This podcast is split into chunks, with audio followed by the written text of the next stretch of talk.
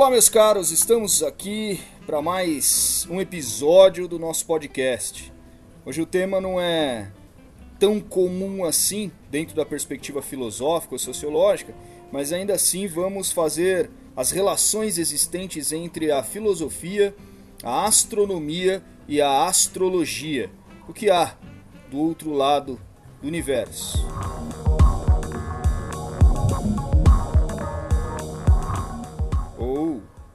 Qual universo que está dentro de mim e ao meu lado?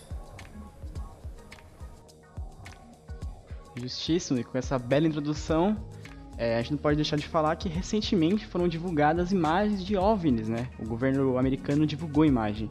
Então o papo de hoje vai ser basicamente isso, vai ser uma teorização, vai ser como a gente não tem respostas concretas, vai ser teorias, uma conversa, que é um papo com a Lau, né? Exatamente. Bom, e pra gente já começar conceituando um pouco, Henderson, defina o que são OVNIs. OVNIs são objetos voadores não identificados. É, é tudo aquilo que a ciência aeronáutica não consegue identificar e compreender como há a possibilidade da aerodinâmica desses objetos.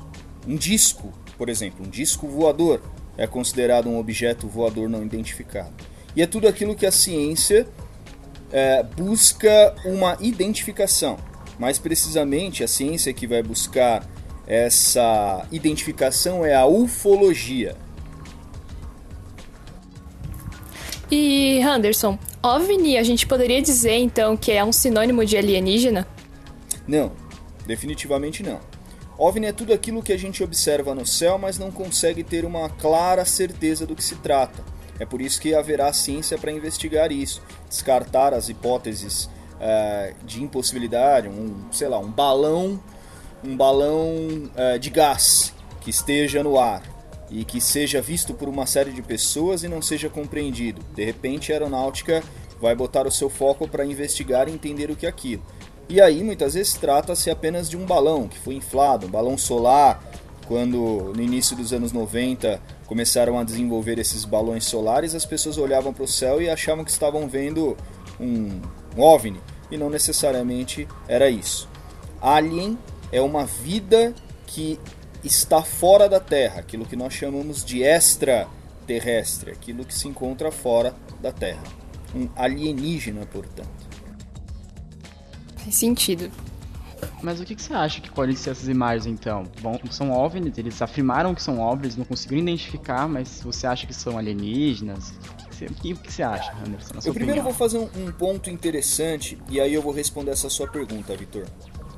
A filosofia a filosofia, por mais que muitas vezes não seja comum as discussões sobre vida fora da Terra, ela ainda assim sempre se debruçou nisso. O princípio, os primórdios da filosofia têm um olhar para o céu, um olhar para os astros, para os corpos celestes. Lembrando que filosofia é a capacidade de contemplação, quando o homem vê a vida com encanto, de maneira perplexa, Uh, os primeiros filósofos, os pré-socráticos, mais precisamente o maior de todos eles, que foi o sujeito que iniciou todas essas discussões, um sujeito chamado Tales de Mileto, ele já olhava para o céu com encantamento, buscando de alguma forma uma resposta para tudo aquilo. Filosofia, portanto, é olhar para a terra e é também olhar para o céu. É impossível a reflexão filosófica se assim não fosse. Olhar para o céu em busca de compreensão. Nós estamos o tempo inteiro querendo entender que vida é essa que está além da nossa. É, alguns podem considerar isso dentro do aspecto religioso, buscando entender quem é Deus. Outros podem tentar entender que existem outras vidas e outros planos além do nosso. Mas, precisamente, nós estamos o tempo inteiro querendo descobrir esse grande mistério. O que, que há além das nuvens, o que há além da atmosfera, o que há além do sistema solar, o que há além do que as lentes de um maior uh, telescópio pode enxergar. Respondendo a sua pergunta, peço para você fazer ela de novo, Vitor. Faça a pergunta outra vez. Você, assim, esses, esses relatos que eles, eles confirmaram que são OVNIs, o governo americano recentemente fez isso. Ah, sim. Porque não sabiam identificar. Você acha que são alienígenas? O que, você acha? Não. É, ou, ou, é um balão que ninguém conseguiu meu, identificar? Meu achismo, um drone, não, sei. não sei. Não sei exatamente o que eu acho é, enquanto enquanto olhar para essa informação. Eu vou falar para você algo que eu conheço e que eu suponho que possa ser, beleza? Durante o período é, posterior à Segunda Guerra Mundial, quando os americanos e os soviéticos eles entraram em Berlim, foi descoberta uma sociedade secreta da qual Hitler, Himmler e os grandes homens que viviam no Partido Nazista, os grandes nomes do Partido Nazista faziam parte. Era uma sociedade secreta chamada Trulli. Trulli. T-H-U-L-L-U. Trulli basicamente era uma sociedade que era voltada para a descoberta de uma energia que os povos arianos da Índia adoravam. Essa energia é chamada de vril. É... Basicamente, assim, eu vou falar de maneira muito sucinta, porque é um assunto que demora um tempo para que a gente possa falar a esse respeito. É uma energia, além da energia como nós conhecemos, além das energias que estão ao nosso alcance, tá certo? Uhum. E eles começaram a investigar a possibilidade de que essa energia ela pudesse ser usada para guerra, para fins bélicos. E assim eles fizeram. Os primeiros discos voadores que se tem notícia, que se tem relato, que se tem provas, fotos, foram desenvolvidas por tecnologia nazista, tecnologia alemã. E eles tiveram êxito nisso. Os discos voadores, eles voaram, saíram do chão a uma altura considerável, alguns metros, Acho que o maior, a maior metragem de, de voo foi 15 metros. E eles conseguiram desenvolver, portanto, uma tecnologia baseada nessas energias. Quando a gente vai depois né, ler um pouco, estudar um pouquinho aquilo que foi desenvolvido pelo Nikola Tesla, que aliás é um gênio e eu recomendo que vocês pesquisem sobre ele, busquem vídeo no YouTube que fale sobre Nikola Tesla, ele falava sobre isso. Ele falava sobre essa tal energia que os nazistas estavam em busca. É a famosa energia da antigravitação, ou também chamada de energia livre. Pesquisem sobre isso. Eu acredito de verdade que todo conhecimento desenvolvido durante o período nazista foi tomado pelos americanos e pelos soviéticos em busca de uma corrida armamentista cada vez maior, inclusive essa corrida armamentista aconteceu no espaço, foi uma guerra espacial, é, eles buscaram aprimorar esses conhecimentos que foram desenvolvidos durante esse período. Como foi um período em que não havia moralidade nos estudos, nas pesquisas e principalmente entre os nazistas na ciência, não tinha uma bioética, não tinha um, um comportamento dirigido para o correto eles faziam aquilo que eles queriam, basicamente, em suas pesquisas. Acredito eu que eles uhum. se desenvolveram muito nesse aspecto e nesse sentido.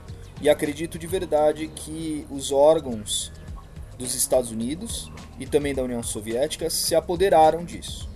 Reza a lenda que tanto a CIA quanto a KGB possuem alta tecnologia que está além da nossa compreensão, que ainda não nos foi revelado. Eu acredito de verdade, aí não é uma teoria conspiratória, que todas as tecnologias nos são é dadas a conta-gotas, de maneira paliativa. Ah, Eu acredito, portanto, sentido. te respondendo, que esses OVNIs hum. podem ser tecnologia muito terrestre. Justo, justo. Tipo, que, que eles mesmos construíram, porque foi o que você falou, a conta-gotas? Sim. Ah, ah, e aproveitar o momento que a gente está vivendo para poder mostrar isso, talvez. Faria muito sentido. Por... Por quê? Porque, vai, por exemplo, se falassem isso ano passado, retrasado, ia ficar é. todo mundo. Nossa senhora, nossa senhora. Mas eu não vi uma repercussão tão grande é, assim, porque, porque tava tendo os protestos, Você tem uma cortina corona. de fumaça agora que é a pandemia, né? É uma cortina de fumaça que, de certa maneira, está escondendo isso. É, mas isso já entrou na, no consciente de todos nós. Nós já sabemos que existe esse tal OVNI, que ele é comprovado pelos, é, pelos órgãos institucionais dos Estados Unidos. E também de todos os países. No Brasil nós temos documentos disso. Há documentos sérios sobre isso. Há é, relatos, é, documentos técnicos, inclusive das Forças Armadas, mais precisamente da FAB, da Força Aérea Brasileira. Falou uma vez que você ia falar mais sobre isso. Você não ia falar mais sobre isso? Falar um né, pouquinho Anderson? mais? Você falou. Ah, se você quiser. É, então. Da, da- desse, desse, desse, desse- Não é documentário, eu não sei. Desculpa, documentos da Esse FAB. documento da FAB? Sim. Primeiro, ó, prime- há muitos registros, né? Mas o primeiro registro oficial que se tem informação da Força Aérea Brasileira de algo que foi avistado e que foi levantado o voo de caças da FAB para ir atrás disso, investigar, saber do que se tratava, foi em 1977. Foi uma operação chamada Operação Prato, é, os moradores de Belém do Pará, que é uma região que tem muitos avistamentos, principalmente pela, pela questão é, geológica, os minérios que estão presentes ali, recebeu, é, eles receberam né, essa informação como se fosse um prato, um grande prato de prata, né, prateado, que estava voando o céu. Os moradores daquela região, muitos deles muito simples, muito humildes, eles acharam aquilo muito esquisito. né? Imagina, você está acostumado a ver um avião, como nós sabemos, que tem toda uma, uma estética que facilita a aerodinâmica, que são as asas, que enfim, é o seu bico, é uma nave. É uma nave, mas é uma nave que conhecemos pela sua aerodinâmica. De repente você vê uma outra nave numa estética completamente diferente, que não proporcionaria nenhuma aerodinâmica. Um prato, como é que um prato voa, não é? Como é que ele plana? Enfim, é muito difícil mesmo uma pessoa humilde de conseguir entender aquilo. E aí, alguns caças da Força Aérea Brasileira saíram eh, da região do Rio de Janeiro, da região da Bahia, para entender o que estava acontecendo. Tanto os oficiais do Rio de Janeiro, só oficiais trabalharam nessa missão, tanto os oficiais do Rio de Janeiro como também eh, da Bahia, eles não tiveram uma conclusão do que se tratava. E ficou conhecido como Operação Prato, tá certo? E foi o primeiro caso Perdão, existente. No Anderson? entanto, é importante dizer, como vivíamos, vivíamos num período de exceção, é, que era o regime militar, esse período de exceção tinha a censura. E a censura não permitiu que esses documentos fossem vazados naquele momento, mas eles foram vazados a posteriori, depois de 1990. E de 77, que foi quando ocorreu a Operação Prato, até 90, muitos outros é, registros, muitos outros relatos foram desenvolvidos também pela Força Aérea Brasileira. Alguns deles estão divulgados na internet, alguns relatórios inclusive. É, mas é muito difícil a gente ter uma conclusão oficial, principalmente porque os militares eles são negacionistas com relação à existência de uma vida extraterrestre, justamente porque eles não conhecem uma forma de defesa, caso essa vida Ah. extraterrestre seja é, hostil à vida humana. É, faz sentido. É, é tipo negar pra se acontecer alguma ah, coisa. não sabia. Tá de boa. O medo de não conseguir. não sabia, sinto muito. Ah, tá tendo, uma- tá tendo um ataque aqui Desculpa. alienígena. Não sabia, desculpa. Foi Tipo mal. Armagedon, assistiram o filme Armagedon? Não. Eu não cheguei a ver, É não. bem naquele, desculpa. bem naquele modelo. Aliás, os americanos eles usam Hollywood justamente para disseminar aquilo que é a verdade, só que eles maqueiam com a ficção. Aí sim, hein? Ah, é plausível, é plausível. Vem ET.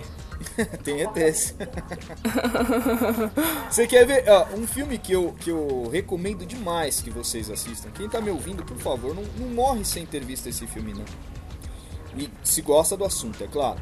É, o Spielberg fez um, um filme muito bom chamado Contato de Terceiro Grau.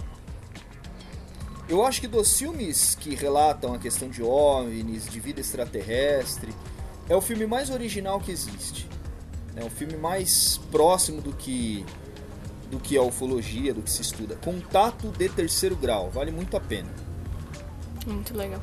Fato de Tem um filme que chama A Chegada também, é muito bacana. A Chegada é muito bom. Muito é. bom. Seria como se fosse o primeiro contato, né? Exatamente. Então, falando um pouquinho sobre essa questão do, do- desse contato entre os seres humanos e possíveis vidas extraterrestres. Primeiro que a gente não consegue definir muito bem o que é vida. Uma célula já é vida, né? Então, se a gente considerar que existe uma bactéria fora da Terra, a gente já tem que admitir que existe uma vida extraterrestre. Exatamente. Como eu disse para vocês, os primeiros filósofos, que eram os pré-socráticos, eles de certa forma já olhavam para o céu querendo saber se lá em cima tinha alguma vida. Os antigos gregos eles achavam que eram os deuses, depois vieram os pitagóricos, os platônicos e os neoplatônicos, e eles buscavam entender que vida é essa que habitava além das nuvens. Só que na Idade Média, no fim da Idade Média, início da Moderna, é quando você vai ver um período onde essa discussão ela vai ganhar um corpo muito grande. Principalmente com o filósofo que foi o sujeito que me iniciou nos estudos ah, astronômicos, que foi o Giordano Bruno. Foi um filósofo que foi queimado numa fogueira por admitir e defender e acreditar que o universo era infinito. O motivo da morte dele foi essa. Ele inicia... Giordano Bruno- Giordano Bruno. Ele- É aquele filósofo, é aquele filósofo que, que incentiva que aquele garoto do Acre, Foi, É. exatamente. O moleque que desapareceu lá do Que ele Acre, tinha uma construção, uma estátua, Pra mim é um dos melhores e maiores filósofos que o mundo já conheceu. Na verdade, quando eu estudava filosofia, eu fui estudar esses assuntos mais ligados ao astro, justamente por causa de Giordano Bruno. Ele escreveu algumas obras incríveis, onde ele falava que a- o planeta Terra era um grande ser vivo, como se fosse uma célula do corpo humano, que estava respirando o tempo inteiro. É, como se a Terra fosse um grande animal e tivesse todas as condições orgânicas de um animal. Ele disse coisas incríveis. E, claro, muitas delas não são é, efetivamente como ele disse, mas somente do sujeito trazer essa discussão de maneira inédita, trazer isso da maneira como ele trouxe, já é um sujeito a ser admirado. E ele, de certa forma, faz todo o caminho para Galileu. O italiano Galileu Galilei, ele vai se inspirar muito na perspectiva de Giordano Bruno sobre os corpos celestes para criar as suas teorias. É, principalmente defendendo, e depois ele recusa né, a defesa dele porque ele é condenado, defendendo o heliocentrismo em contrapartida do geocentrismo que Nicolau Copérnico já tinha desenvolvido. Ora, se não existe a Terra no centro do universo, então a Terra só é mais um astro, junto com todos os astros que estão ao nosso redor, acima, abaixo, infinitamente existente nesse universo vasto e infinito. Então, já que é infinito, pode sim existir vidas que nós ainda não podemos conhecer. Giordano Bruno, é claro, ele não fala sobre essas vidas extraterrestres, porque ainda não era uma discussão existente no seu tempo, mas ele abre um portal gigantesco para isso. Ele busca conhecer o desconhecido. Tarefa fundamental de qualquer filósofo. E professor, é, falando dessas de estudar, né? Acho que agora tá muito mais aberto esses estudos, esses debates. Tanto é que tem a, a área 51 que ela meio que é abertamente é, para estudar OVNIs, né? Mas assim, ninguém sabe direito o que acontece lá dentro. Será que você podia falar um pouquinho sobre isso? Falo. Iniciou, isso daí é muito legal, Malu. Iniciou eh, nos Estados Unidos um- a discussão da Área 51 em 1947 com o caso Roosevelt.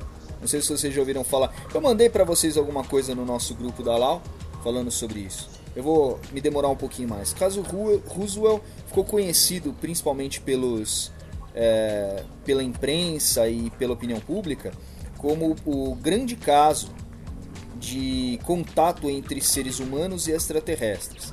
Foi um OVNI, supostamente, tá? Isso eu estou trazendo tudo como uma hipótese. Um OVNI que caiu numa determinada região e os americanos, os militares americanos, foram até essa região e conseguiram capturar alienígenas vivos. Um morreu e o outro ainda estavam, estava vivo, eram dois, mais precisamente e levaram para a área 51. Foi feito uma autópsia no cadáver de um desses alienígenas e tudo aquilo que eles puderam recolher dos materiais desse dessa nave espacial foi recolhido. E isso foi estudado durante muito tempo. É, e aí foi dito, depois do caso Roosevelt, que os extraterrestres já estavam convivendo conosco, inclusive eles estavam disseminando a tecnologia deles para nós. Depois do caso Roosevelt, muitos outros casos começaram a acontecer em todos os lugares do mundo, de possíveis é, contatos entre seres humanos e extraterrestres. A Área 51, portanto, foi um centro militar norte-americano que engloba todas as forças é, armadas dos Estados Unidos, que se dedica a estudar as invasões dos alienígenas ou dos OVNIs dentro é, do sistema atmosférico da Terra. Não está restrito apenas aos Estados Unidos, está disseminado em todos os, todos os países da Terra, inclusive é um dos papéis da CIA. A CIA tem muitos braços. Um dos braços da CIA é justamente estudar isso. É o sistema de inteligência norte-americano voltado justamente para a compreensão, para a defesa e, obviamente, para o desenvolvimento da tecnologia militar baseado na, no conhecimento das tecnologias que ainda não estão presentes em nós, seres humanos. Muito. Então você acredita que os OVNIs estão entre nós, os alienígenas? Que os alienígenas convivem conosco? Eu vejo assim, eu acredito que não efetivamente, não concretamente. Agora eu vou falar minha opinião, ok? Eu acredito que tem uma teoria no budismo, no budismo tibetano, que sempre me chamou muita atenção. Eles chamam de roda de samsara, eu já estudo isso há um tempo por conta de um de uma ramificação de estudo que faço chamada teosofia. E a roda de Sansara seria como múltiplos universos, múltiplos mundos que se mantêm em contato mútuo com o nosso. Mas não necessariamente uma nave espacial descendo até aqui, pelo menos não nos nossos sentidos. Ora, se esses seres já se desenvolveram tanto e a tecnologia deles é tão vasta, tão variada, eles não podem mais estar presos na terceira dimensão que é o espaço e o tempo. Creio eu que se há essa inteligência tão avançada, eles já estão num universo muito superior ao nosso concreto sensível. Portanto, não é necessário e nem preciso vê-los para que eles estejam aqui. E respondendo para você, acredito sim. Acredito inclusive que a nossa vida, nossa vida humana, ela vem num desenvolvimento evolucional alienígena. E Anderson, você acha que esse essa evolução que você disse, ela é muito, ela tem alguma influência é, intergaláctica no sentido assim de contato dos governos com eles e isso passando pra gente? Você acha que isso pode estar ligado? Acredito. Durante a história também, Acredito durante a história também nisso. que você falou, a evolução Acredito humana. Eu vou falar bastante coisa para vocês hoje, inclusive espero que não tenha tanta, tanta, tantos ouvintes nesse nosso podcast. Pode parecer louco e, e até contraditório dizer isso, né?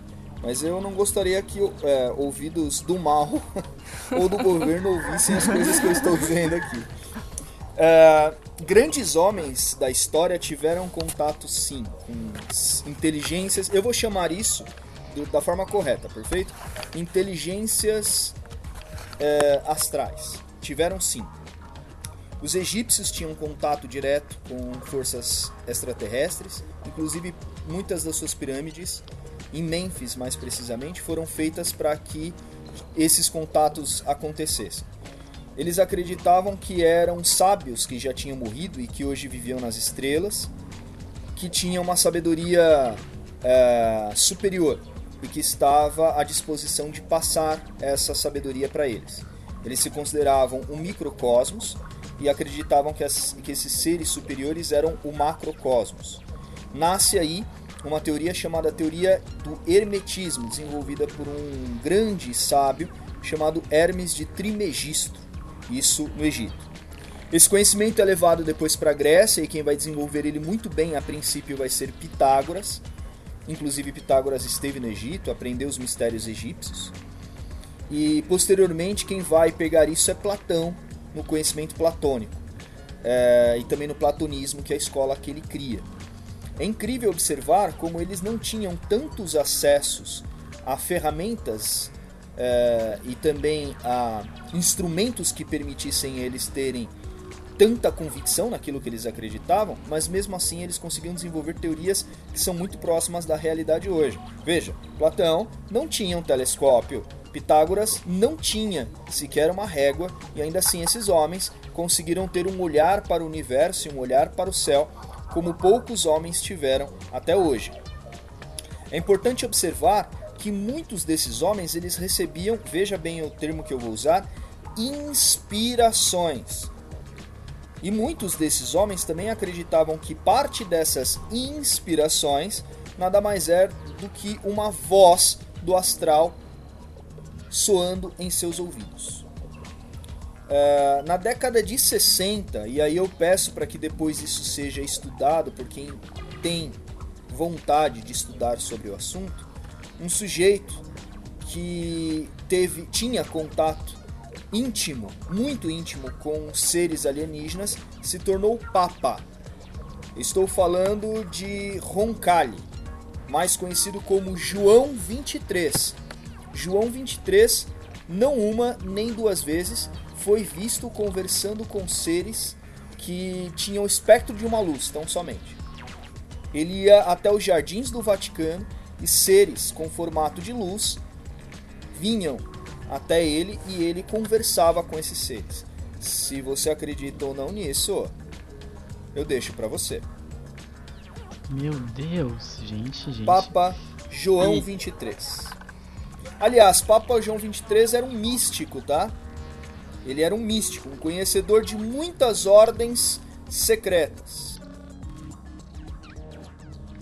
A gente podia fazer um, um episódio do podcast sobre ordens secretas, né? Ia Nossa, podia. Ia ser, acho, ia ser muito interessante. E, e Henderson, em relação à tecnologia, você disse que tem influência. Por que você acha isso? Tipo, internet, avião, não sei. Eu disse para vocês sobre o grande Nikola Tesla, que eu tenho profunda admiração. Acredito ser um dos maiores cientistas que nós já conhecemos. Nikola Tesla, ele muitas vezes dizia que ele recebia uma voz em seus ouvidos e dentro da sua mente.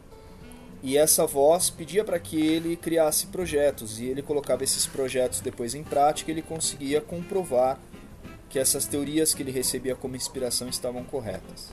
Como eu disse para vocês, eu, duas das teorias mais conhecidas dele é a teoria da energia livre e da antigravitação.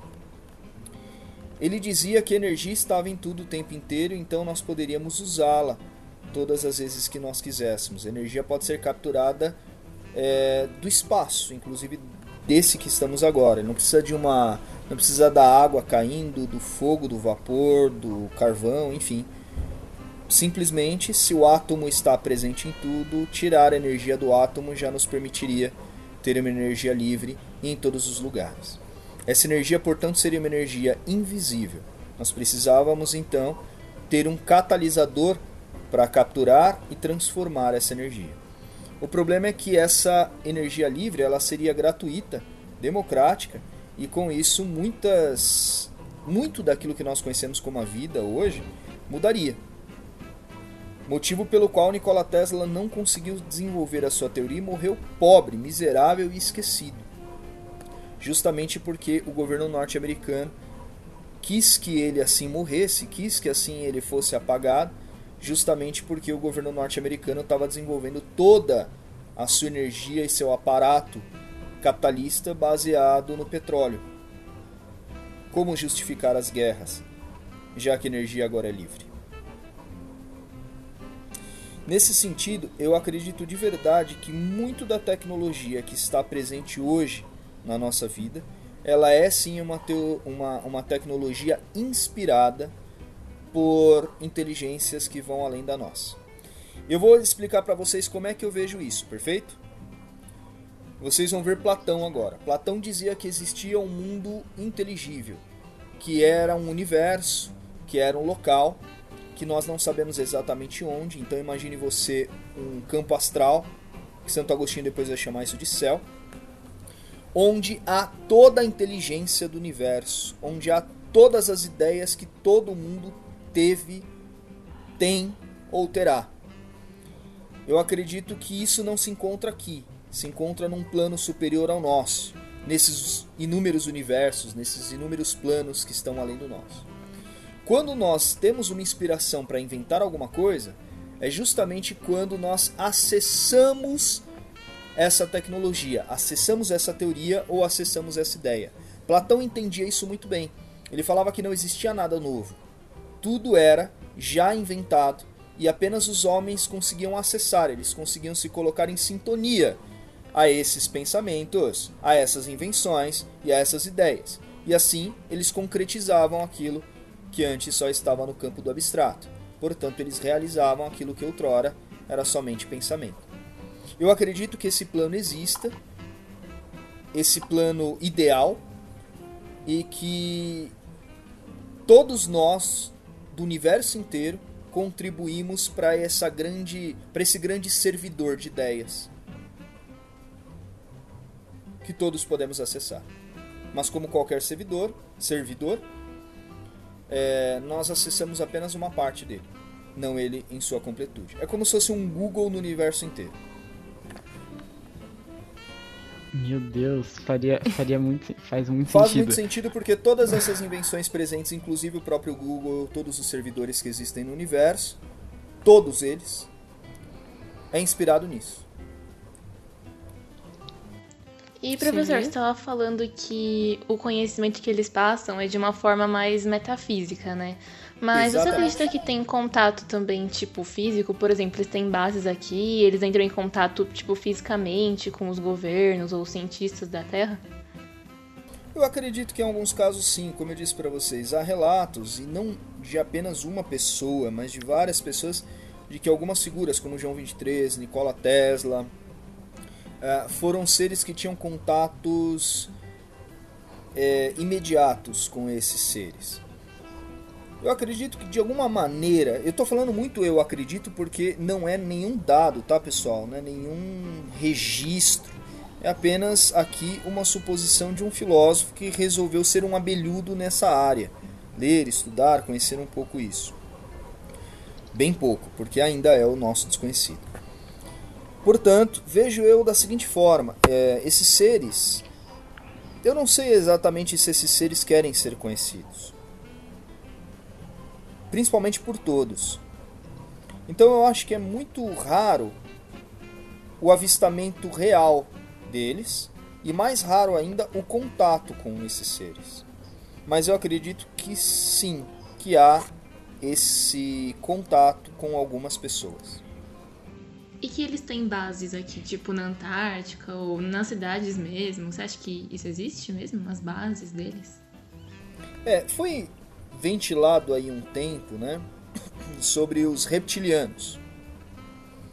É, há duas teorias que aí eu peço mais uma vez para que depois a gente possa fazer um outro podcast sobre isso, ou então que você estude isso, você que está me ouvindo, porque não dá para apenas uma hora de podcast a gente falar tudo. Existe a teoria dos seres extraterrestres, mas há também a teoria dos seres intraterrestres, que é a teoria da Terra Sim. Oca, de que há outras vidas ou um outro mundo dentro do nosso mundo. É claro, nada disso é ciência, ok? Tudo isso são hipóteses, teorias, teorias conspiratórias e enfim. Tem aí uma vasta é, visão a esse respeito. Não estou dizendo também que isso é a verdade, apenas estou dizendo que há essa teoria. E na teoria dos reptilianos, na teoria dos seres intraterrestres e também dos seres extraterrestres, sim, esses seres já convivem conosco. E estão presentes nos Menina? órgãos institucionais do mundo. Gente. Meu Deus. é, é, chega a ser assustador, Você sabe, né? você Só sabe que eu uma coisa que eu peço para que seja levado muito em consideração nesse nosso podcast? A teoria de uns de dois, dois cientistas que eu de verdade eu rendo culto. É, Carl Sagan, ele por si só é incrível, e Steve Hawking. O Steve Hawking, certa vez, ele disse uma coisa que é impactante. Ele falou assim que nós não deveríamos nos preocupar em manter qualquer tipo de contato com seres extraterrestres, porque a gente não conhece ou não temos a possibilidade de conhecê-los. E assim sendo, eles poderiam saquear a Terra em busca dos nossos recursos naturais. Tanto que ele diz que se tivéssemos contato com esses seres, eles entrariam aqui da mesma forma como os europeus entraram na América. Eu ia falar exatamente isso, às vezes eu penso nisso. É. Que imagina se eles Ele fez esse comparativo. Steve Hawking faz esse comparativo. Então, observa, qual é o nosso real interesse em manter contato com esses seres? Mais do que isso, na verdade eu falo qual é o real interesse. O real interesse é justamente descobrir esse, esse universo vasto a ser descoberto. Mesmo que seja infinito, ainda assim queremos descobrir. E aí agora eu falarei para vocês e justificarei os motivos desse nosso interesse por esse assunto, que é um interesse genuinamente filosófico. O filósofo, ou ser que está em busca da verdade, que aí é qualquer um de nós, não precisa ter um curso superior em filosofia, ele sempre quer entender aquilo que está além da sua capacidade de compreensão. É como um grego antigo olhando para o céu numa tempestade, vendo o raio cair, supondo que seja a ira de Zeus. É como um homem olhando para um vulcão, ouvindo o som do vulcão, sentindo o cheiro do enxofre presente no vulcão, imaginando que ali dentro, ali dentro daquela grande montanha, habita um ser todo-poderoso, chamado Hades. Ah, ou de repente olhando para o mar Egeu ou Mediterrâneo e acreditando que ali habita um gigante ah, majestoso, parecendo um grande patriarca, barbudo, forte, cabeludo, ah, sendo Poseidon que domina os mares com seu tridente. Enfim, o homem sempre está em busca do descoberto, do invisível, daquilo que ainda não podemos ver. Isso é aquilo que chamamos de mistério, aquilo que ainda está para ser revelado. Conhecer o desconhecido, ter a possibilidade de nós enxergarmos aquilo que é o real.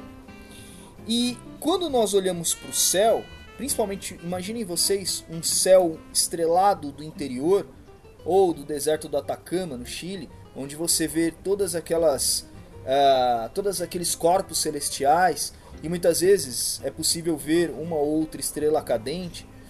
Você consegue ver durante toda a madrugada a movimentação desse céu, você consegue enxergar a movimentação desse céu pelo próprio processo uh, da Terra. E é muito curioso porque isso fica de alguma forma impresso dentro da, dessa nossa HD, desse nosso inconsciente na busca de entender e principalmente de saber se existe uma outra vida racional. Esse é o grande ponto. O que o homem deseja com todos esses estudos ou com todas essas angústias e percepções é saber se existe uma outra vida que tenha razão além da vida humana. O homem até hoje tem o monopólio e a hegemonia da razão. Se os animais, um chimpanzé, por exemplo, adquirisse a capacidade racional, se descobríssemos um ser extra ou intraterrestre que fosse racional, que tivesse a possibilidade de pensar além de nós, esse ser seria um adversário.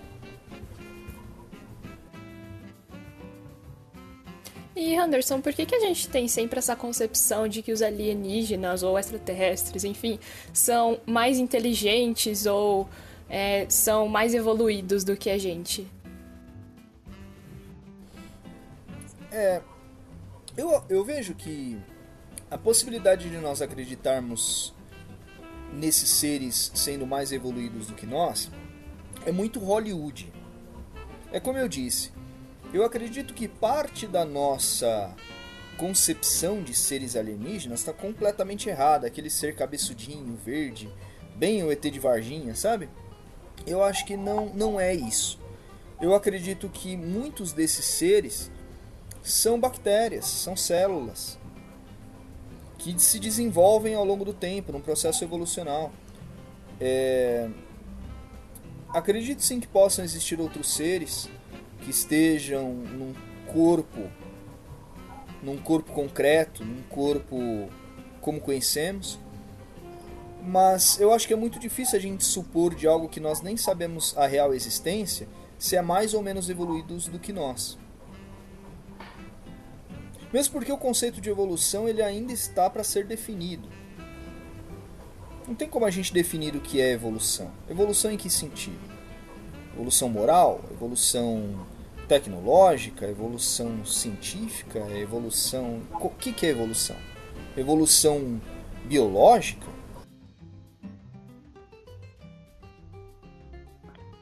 Nossa. É, não tem. Não tem como a gente pensar nisso porque a gente nem sabe o que é evoluir ainda. Faz sentido. Exatamente, nós ainda não sabemos o que é evoluir. Imaginem vocês que de repente esse, esse ser. Ó, eu vou recomendar aqui um outro livro muito legal também. Mas esse eu acho uma invenção pura, mas é legal. A título de, de leitura é muito legal. Eram os deuses astronautas. De um sujeito chamado. É, como que é o nome do autor? Eric. Deixa eu colocar aqui rapidinho.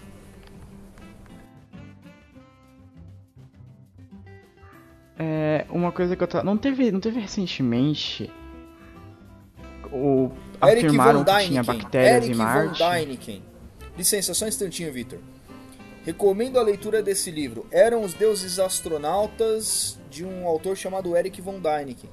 Ele é muito bom justamente porque ele faz uma discussão sobre isso, de que havia uma possibilidade, e ele defende né, essa teoria, de que a vida humana é um híbrido entre o chimpanzé, entre o macaco, o símio, e o extraterrestre, como se houvesse um cruzamento entre o ET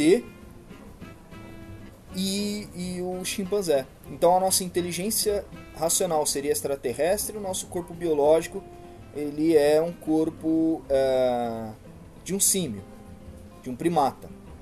É essa a teoria que ele defende. Nossa, que doideira. Somos um ser... Tem É, então. uma teoria, né, que fala que a gente descende de um povo que era de Nibiru, alguma coisa assim, era um É. planeta mais ou menos chamado isso. Ah, É, tem uma teoria falar. que fala que a gente descende desse povo que os, os, é, os reis desceram até a Terra e tiveram filhos com os humanos, e aí a gente foi evoluindo a partir disso, e a gente tomava ele com, eles como deuses, né? Exatamente. assim. Os egípcios tinham essa crença. Os egípcios tinham essa crença. De que nós somos filhos dos grandes deuses, que eram os, re- os reis de Níbero. Que eles fizeram como se fosse uma missão aqui na Terra. A Terra é uma missão. Uma missão colonizatória. Nibiru não é aquele, aquele planeta. Nossa, abrindo sério não. Nibiru não é aquele planeta que, que chocou com a Terra, que criou a Lau. Exatamente. Que é essa ideia. É, meninos, esse é o grande problema, né? Aí as pessoas começam a criar várias invencionices, várias condições. E hoje em dia, com é, a informação pela internet, muita coisa fica difusa, fica turva. Não tem como você enxergar a coisa com um certo, é, com uma certa seriedade. Eu citei para vocês agora esse livro de Eric von Däniken, que eram os deuses astronautas, mas é um livro assim de uma arqueologia que ele inventou, portanto não é uma ciência, tá? É uma tentativa interpretativa de enxergar uma realidade hipotética. É isso. E eu tava falando, falando nisso por causa da, por conta da internet, da, da cinema mesmo. Você acha que aconteceu tipo uma banalização, uma coisa desse estilo? Tipo, deturpou a forma da ciência em si? Por exemplo, sabe aquele, aquele meme do History, do, daquele cara, aliens, ah, aliens. Você acha, tipo, o pessoal tá levando. Não tem uma parte da sociedade que parece que leva na brincadeira? Acho que quase toda a sociedade leva na brincadeira isso, viu, Vitor? Para ser muito franco para você, acho que só quem não leva isso como brincadeira é quem não fala sobre isso, que são os órgãos federais. É, você percebe que uma pessoa, quando ela leva uma coisa a sério, ela nem fala sobre. Eu vejo que a.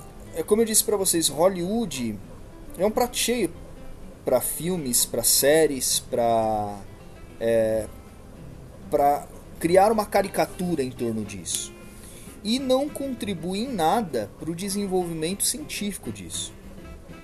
Porque as pessoas muitas vezes elas ficam criando ideias do que pode vir a ser essa vida extraterrestre e não se dão conta que às vezes essa vida extraterrestre está presente no seu aparelho celular.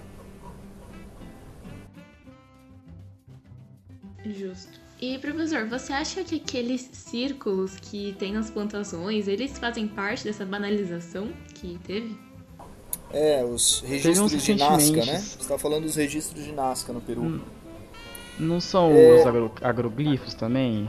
É, na verdade, os índios eles já tinham essa prática, né? Os, os incas, principalmente, os nativos dali, eles tinham uma prática muito curiosa.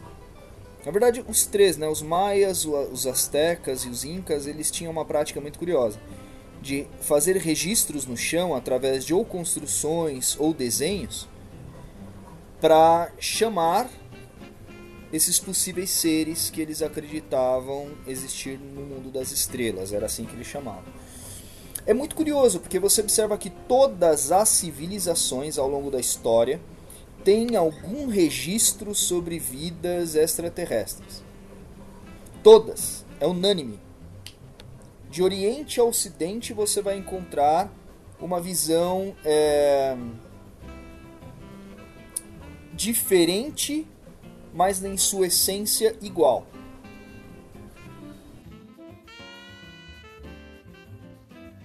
Eu acho que a Maria falou também foi em relação àqueles chamar agroglifos, eu acho. Teve tanto que teve casos tipo essa semana disso. Tá, tá, tá, no jornal, se procurar agroglifo, teve casos tipo de dois, três, dois, três dias atrás. Novos registros assim. Só que eu, tô, eu acabei lendo um pouco sobre isso, é bem interessante. Os primeiros mesmo que foram, é, foram encontrados na Inglaterra, salvo engano, acho que foi na Inglaterra. E ficaram, tipo, por muito tempo lá e o pessoal começou, nossa, o que, será, o que será que, o que será que é isso, né? E depois de, sei lá, nove anos, o negócio é assim, dois caras assumiram que eles tinham feito. Só que depois disso apareceu mais um monte de registros pelo mundo todo. Tipo, hoje em dia tem mais de 20 mil registros, um negócio desse estilo. É, é, é interessante, né? No mínimo interessante. É, a gente tem uma, uma condição, nossa condição humana, humana ela é muito miserável. Eu sempre falo isso quando eu dou aula de antropologia filosófica. A condição humana é uma condição miserável. Edgar Morin ele tinha uma frase curiosa, ele falava que nós somos é, o efeito da britação das estrelas, eu acho muito legal isso. Nós somos apenas britas, pequenos pedaços rochosos é, vagando no universo. Vagando dentro de uma Terra que é pequena, comparada a outros planetas, até do próprio sistema solar, vagando no universo. A nossa sorte é que a gente está numa determinada região, num determinado ponto do sistema solar, que há a capacidade de habitação, a capacidade da vida. É, por uma questão térmica, por uma questão atmosférica, enfim. É, o que me chama atenção nisso é saber que se o universo ele é infinito, há possibilidade evidente e lógica de existir outras zonas habitáveis, tão igual ou melhores que a nossa. Que se tem um processo evolucional, esse processo evolucional aconteceu da mesma maneira como aconteceu na Terra. Num processo evolutivo, estou dizendo. Então, assim sendo, nós precisamos entender nesse tempo astronômico gigantesco é, quando isso tudo começou. O planeta Terra é um planeta muito jovem comparado a outras galáxias onde há outros planetas que iniciou isso bem anterior a nós. E aí eu volto de novo na questão que estava falando com a Malu agora há pouco. Pode ser aí que usa-se o termo evolução dos povos alienígenas como povos que têm uma alta tecnologia, por eles muito provavelmente serem povos muito mais velhos do que nós, iniciarem a sua vida racional muito antes que nós. Faz sentido. Tem um, tem um, tem um lance de, de, disso de categorização de civilizações, não é? É tipo uma civilização, eu, não, eu acho que são quatro níveis. Uma, primeiro, a civilização não controla nada, tipo, da energia, no caso. O segundo, ela controla, pelo menos do, do, planeta que ela vive. Sim. No terceiro, ela controla a galáxia, ou, ou pelo menos os planetas em perto dela. E no quarto ou quinto, eu não lembro, ela controla mais ainda. Então, tipo, a, a Terra não se encaixa nem na primeira direito. É, é, um, então. é, é nós. nós estamos, né, em busca disso. Nós estamos em busca dessas de saber como nós devemos ou podemos controlar todas as coisas. Na verdade, é, é próprio do gênero humano a busca pelo controle. Então a gente acha que de repente outros povos tenham a mesma característica que nós. Você vê, é, o mundo basicamente, a geopolítica do mundo basicamente é um tabuleiro de war. E nós acreditamos que essa nossa característica de querer sempre ter e se manter no poder bem na perspectiva maquiavélica, também esteja presente dentro da cultura de outros povos. Mas é como eu disse, é o desconhecido, nós nem sabemos se esses outros povos pensam como nós. É, o ser humano ele é muito interpretativo, ele acha que todo o universo terá a mesma visão que ele. A gente tem essa visão com o nome de antropomorfia, nós damos as nossas características a todas as coisas. Até para animais nós fazemos isso. Nós fazemos desenhos animados com animais que têm as características humanas: amor, ódio, raiva, ira, esperteza, burrice. Tom e Jerry. É verdade. Às vezes até o jeito de andar, rato, né? Pica-pau, enfim. É um processo antropomórfico. E acreditamos que tanto os deuses como os seres que nós não explicamos ainda exatamente o que é, que são vidas em outros planetas tenham as características humanas. Você vê, você fala dos, de algum deus, você dá nome, você dá rosto, você dá característica física e personalidade para esse deus, para que você consiga colocar ele no seu plano concreto. Abstrato é muito difícil, porque o abstrato ele não tem um desenho, ele não tem uma forma, ele só é uma ideia. E o ser humano não está acostumado com a abstração, por isso que o ser humano não sabe pensar. Ele não se acostumou à abstração, ele ainda está muito preso ao mundo concreto, à concretude de todas as coisas. Se você falar que Deus não tem rosto, para muita gente isso é uma ofensa. Deus tem que ter o rosto. E o rosto que essa pessoa considera o mais correto possível. Esse rosto tem que vir de acordo com a visão que essa pessoa tem de mundo. É por isso que durante muito tempo esse Deus teve um rosto europeu, branco, parecendo um rei. A mesma coisa são os alienígenas. As pessoas precisam dar um rosto para esses seres, para que eles possam de alguma forma é, concretizar esse ser que é abstrato, que está somente no campo do metafísico. E Henderson, é, a gente falou sobre várias coisas, né? Mas o que você acha que é o mais interessante nessa temática toda? Você estudar, tipo, a história ou você estudar a filosofia próxima a isso, teorias da conspiração? O que, que você acha mais interessante? Eu uso a história como uma ferramenta. Na verdade, o que mais me interessa é o aspecto filosófico. Eu não sei se a gente já está terminando o nosso podcast, já estamos quase no fim dele ou não? Sim, senhor, sim, sim senhor. Isso é aí. que é, foi, foi o que você falou, é difícil encontrar tema, porque é tudo suposição, tanto que o roteiro é inteiro é eu acho, é, eu penso, acha. eu acredito, eu acho. Eu vejo, sabe Exatamente. qual é a coisa mais incrível da, do aspecto da filosofia que eu considero nisso? Filosofia pura, na verdade, é justamente essa angústia, essa inquietude do homem. Veja, hoje o homem plana para ele, tá? No universo sozinho, só ele pensa. Nós temos como certeza que somente o homem tem a capacidade racional. Os animais ainda não atingiram a razão. Os seres intergalácticos nós não sabemos se existe. Enfim, só o homem tem o monopólio e a hegemonia da razão. Imagine como será ou como seria quando descobrirmos que os outros seres também pensam. trazendo um pouquinho mais para o campo uh, da biologia, existe um filme que eu gosto muito, principalmente o primeiro, chamado Planeta dos Macacos, onde mostra a figura de um, de um chimpanzé chamado Caesar, César, onde ele recebe ali uma dose de uma determinada droga e ele passa a pensar racionalmente como um ser humano. E vira uma guerra. Vira uma guerra, porque os homens eles não querem ter um adversário, eles não querem ter um concorrente. Então, eu já estou trazendo aqui uma provocação.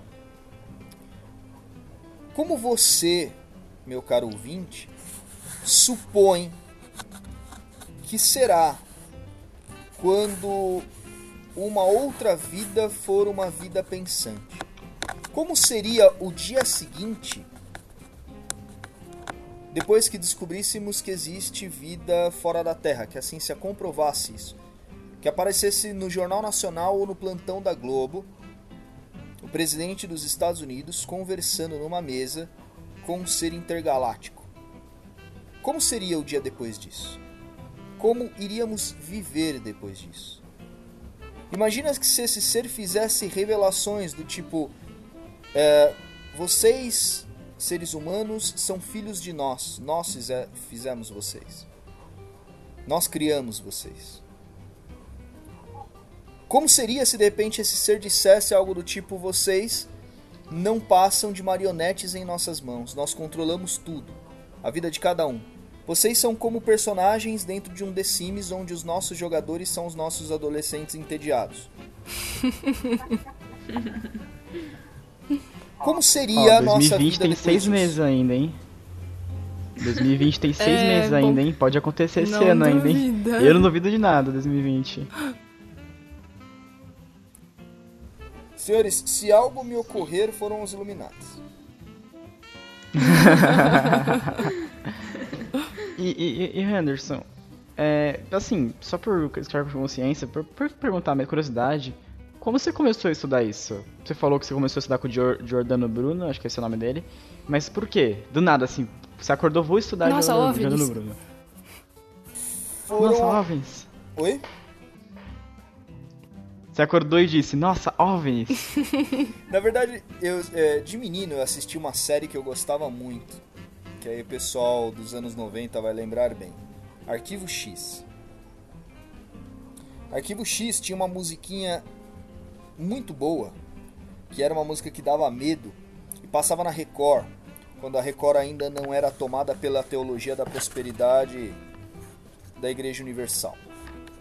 E aí eles, ao invés de fazer filmes é, e novelas bíblicas, eles se dedicavam em fazer é, trazer séries de muita qualidade que tinha nos Estados Unidos.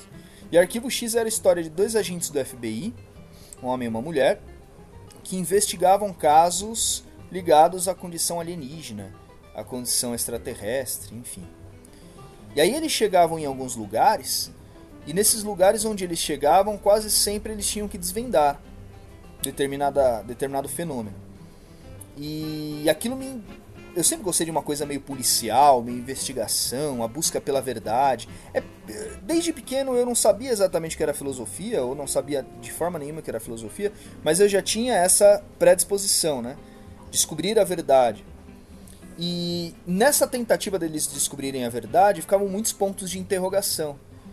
E eu gostava de como a série terminava, tipo Dark, assim, sabe?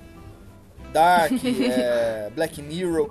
Não dá spoiler, não dá eu spoiler. Eu sempre ficava, favor. imagina, jamais.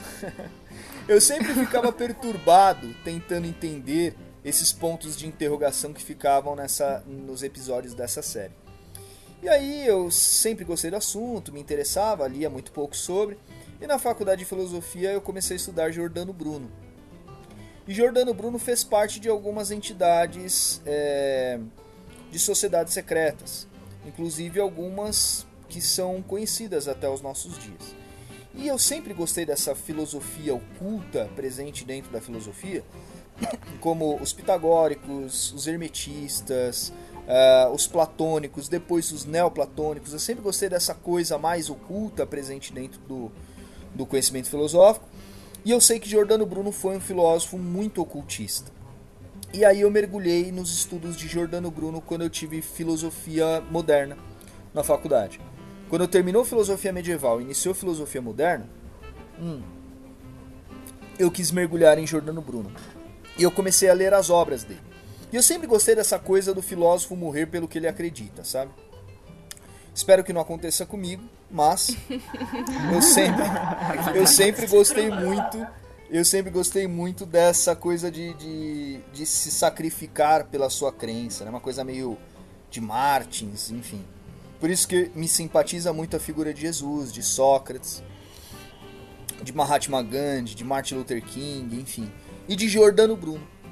E aí quando Giordano Bruno é, quando eu mergulhei, fiz esse mergulho na história, na vida, no pensamento de Jordano Bruno, eu não saí igual. E aí eu comecei a ler e investigar um pouco mais essas, essas é, teorias. Tive um grande amigo já falecido que foi um ufólogo, um sujeito chamado Leonardo Campos, e apesar dele ser muito discreto sobre esse assunto, porque é um assunto que deve ser tratado com discrição, eu tive a sorte de ter altos e grandes papos com ele. Esse cara estudou mais de 30 anos da vida dele, ufologia, foi membro da Sociedade Ufóloga do Brasil e viajava atrás desse assunto e foi onde foi me alimentando cada vez mais esse assunto. Eu sei esses esses dados, essas datas de cor para vocês porque eu li tudo isso e isso tudo de alguma forma é revisto quase sempre por mim, justamente por eu me interessar por esse assunto. Pensa, vocês nem imaginavam que o professor de filosofia de vocês gostasse tanto disso, né? É, eu, eu sabia que você gostava, mas não tanto assim. Exatamente. assim. Gosto a ponto de ter muita coisa escrita. Eu tenho alguns e um episódio de podcast. Você, você tem, vai lançar livro sobre ufologia, Anderson? Lançar um livro? Bem? Eu não sei se lançaram um livro, mas talvez um artigo ou uma coisa assim. Eu... Fa faz um merchan, pode fazer um merchan. Fazer um... É, faz um merchan. Aproveita. Já pensou? Ai, ai. Em breve, lançamento, livro Henderson e os Aliens. Será Henderson um alien? Um reptiliano? Eu acho que é, hein? Eu não duvido, hein? Eu não duvido, hein? E o que ele estaria nada, fazendo na Vila Alpina? Hum, Os aliens não, desejam implantar uma Será colônia que é coincidência? de aliens, de reptilianos na Vila Alpina? Ao lado do Shibana? é a fonte de alimento do, dos aliens é o Shibana. Já pensou? O Shibana, um, uma colônia de aliens? Faria muito sentido. Faria. Com certeza. E eu tenho certeza quem já teria contato imediato com esses seres. Eu tô com medo. Os maconheiros da Vila Alpina. oh, Deus. Ai, ai. Isso que é um papo colau, né, gente? É um papo colau. Totalmente informal.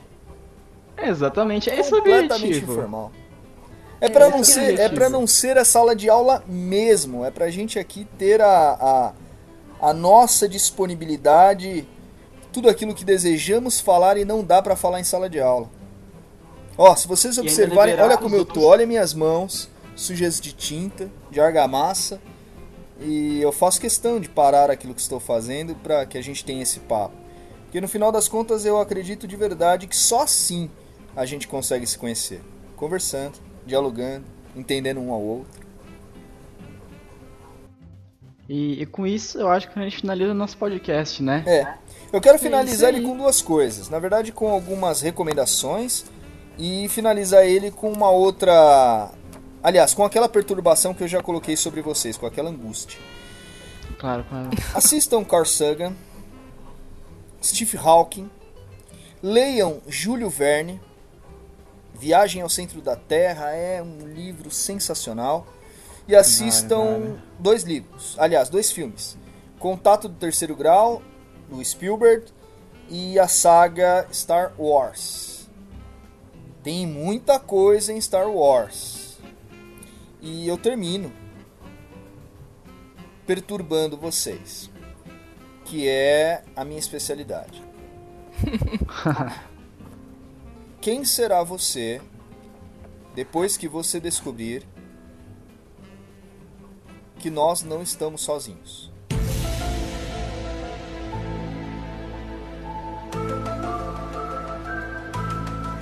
Então, gente, por esse episódio é só isso mesmo. Muito obrigado, Henderson, pelo, por compartilhar seu conhecimento. E busquem conhecimento, gente. Busquem conhecimento. Eu dizia ET de Varginha.